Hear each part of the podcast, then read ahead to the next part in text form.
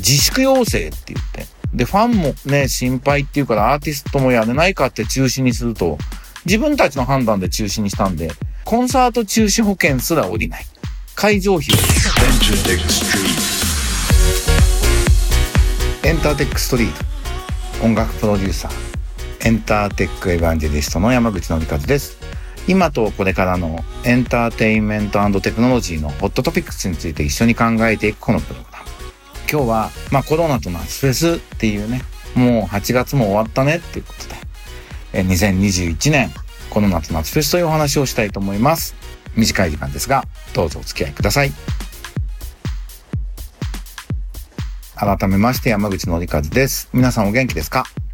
僕はあの先週親知らず抜いたとお話したと思うんですけど、無事に糸も抜けて、歯医者さん曰く非常に順調ですねっていうことなんですが、まだなんかね、歯茎がうずくというか、若干の鈍痛というか遠くで痛いかもみたいな。口の中ってなかなかイラッとしますよね。でね、親知らず抜いたんで別に何にも痛くも何ともなくて、これはほっとかない方がいいよっていうんで抜いたんで、何も悪くなかったのに抜いてからもう10日ぐらい不快っていうね、納得できない気分もあるんですが、まあ、抜いた歯はちょっとね、黒くなってたりしたんで、まあ長い目で見ればよかったのかなということで、もうしばらく辛抱していこうと思います。この何週間かコロナの話するときに、ワクチン打ちましょうともかくみたいなことを僕は、え言ってたと思うんですけど、なんかこのリスナーの方から、山口はワクチン打てって言うけど、打てないのよ。すごいもう予約当たらないし、待ってんのよっていうね、お話いただきました。まあ自治体によってはね、横浜市とかひどいらしいですけど、まあワクチンなかなか打てないと声が届いていて、ちょっとそういう方は本当に申し訳ありません。コロナはね、いろんなものをこう赤裸々に見せてくれたっていうことがあると思うんですけど、まあ日本の行政の非効率っていうのも今回明らかになったことの一つだなと。で、基礎自治体によってね、随分こういう、まあ事務処理の差があるんだなということだと思うんですけど、まあちょっと気を長く持って、でもワクチン打ちましょうとい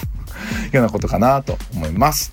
はい。えー、まず今日最初のニュースは、締め出し謝罪公演延期。波物語2021が起こした大波っていう、これ IT メディアのタイトルなんですけど、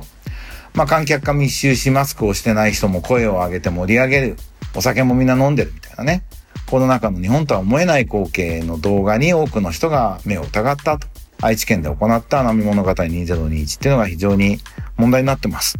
僕はこのイベント行ったことないっていうか、噂に聞いたことがあるぐらいだったんですけど、まあその、なんていうの、主催してる人たちとかが、言い方難しいんですけど、まああんまり筋のよろしい人たちじゃないんですよ。なんで音楽イベントがみんなこうだっていう風にぜひ思わないでいただきたいんですけど、まあその、知らねえよっていうね、勝手なことやるんだよっていう、まあ割と価値観の方々の、そういうカルチャーの中のイベントなのかなという風に思って、うわ、やってくれちゃったかというのが僕の第一印象です。なんで、まあ、実際、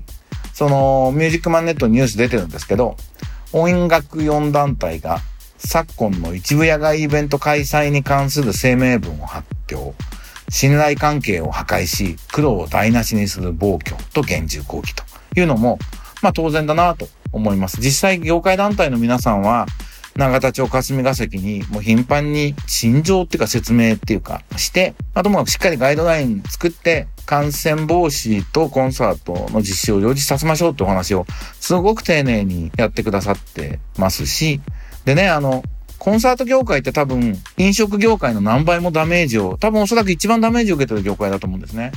自粛要請って言って。で、ファンもね、心配っていうからアーティストもやれないかって中止にすると、自分たちの判断で中止にしたんで、コンサート中止保険すら降りない。会場費は払えって言われるっていうね。もう泣きっ面に蜂の上にアブがいるみたいなね、蛇も出てきたみたいな話になっていて、自分たちで自粛したんですから、補助もできませんみたいな話に、ひどい話なんですよ。で、まあ、そこに対して、じゃあ2度目に再開するときに、半分補助しましょうみたいな形で、経産省にも協力してもらってみたいなスキームを今一生懸命作ってやっているところなので、そんな時にこんなことやられたら本当に困りますよね。4団体っていうのは、コンサートプロモーターズ協会。ACPC とかね。あと日本音楽制作者連盟。これ音楽事務所の団体で僕が以前理事を4期8年ほどやらせていただいていた団体です。それから日本音楽事業者協会。これはいわゆる芸能事務所が入られている一番日本で歴史の古い業界団体で、あと日本音楽出版社協会という4団体が、今すごく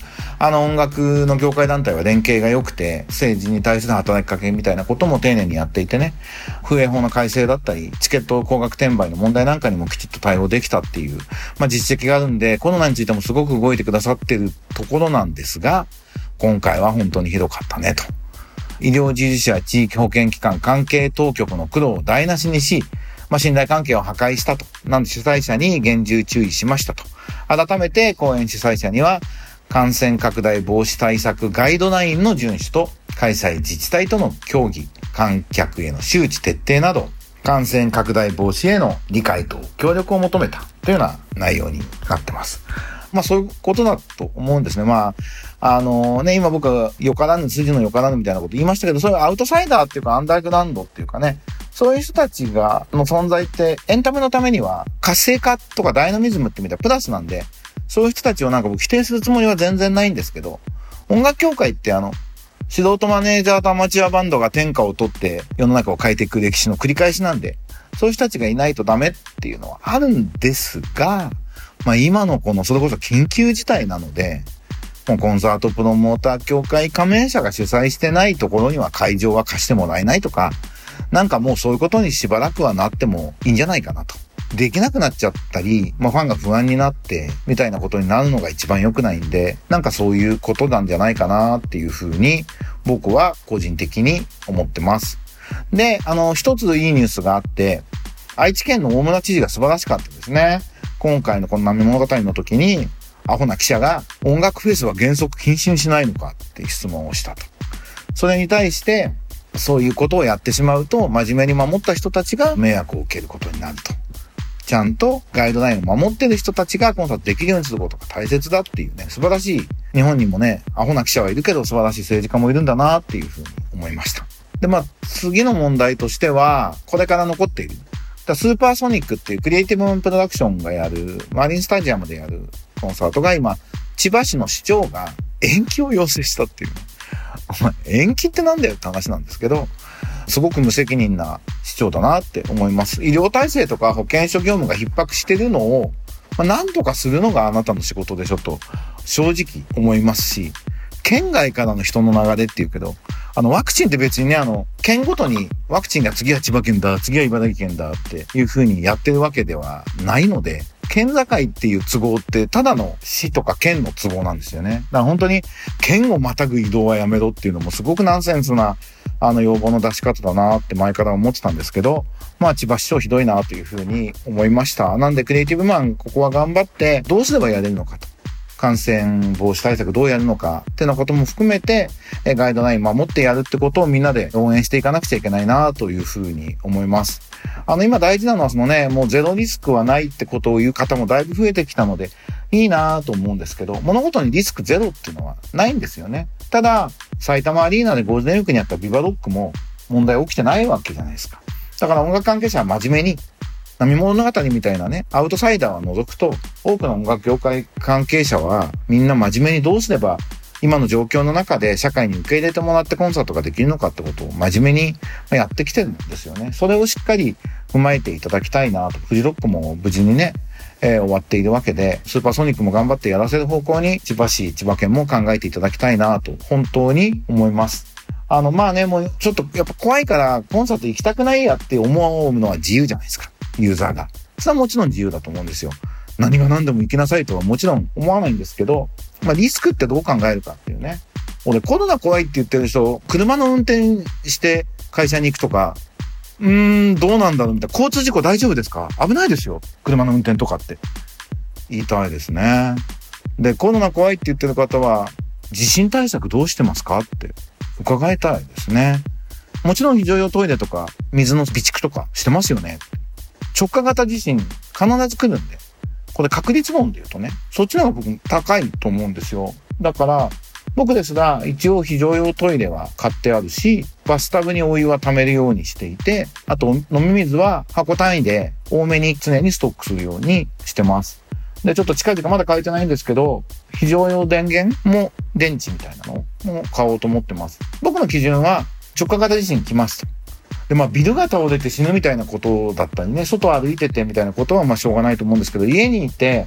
いわゆるライフラインが、まあ3日ぐらい機能しなくなるっていうところに、いかにカンファタブルに超えられるようにするかっていうのは僕は自分のリスクエッジの基準にしようと思っていて、トイレと水と、まあ、お風呂と、まあできればだから電池をちょっと買おうと思ってるんですけど、3、4日はとりあえず家にこもって、まあまあカンファタブルにやりたいことができる本読めるとかね。そういう、まあできればネットが繋がればね、全然仕事ができちゃったりするんですけど、まあそういう風に考える。だどこで線を引くか。コロナに関しても感染に関しては気をつけるから、それはバカでかいパーティーはやらないけど、必要な人と少人数で飯を食うってことは、もちろんちゃんとしたお店でやる、もしくは家飲みをやる、みたいなことをやってるわけじゃないですか。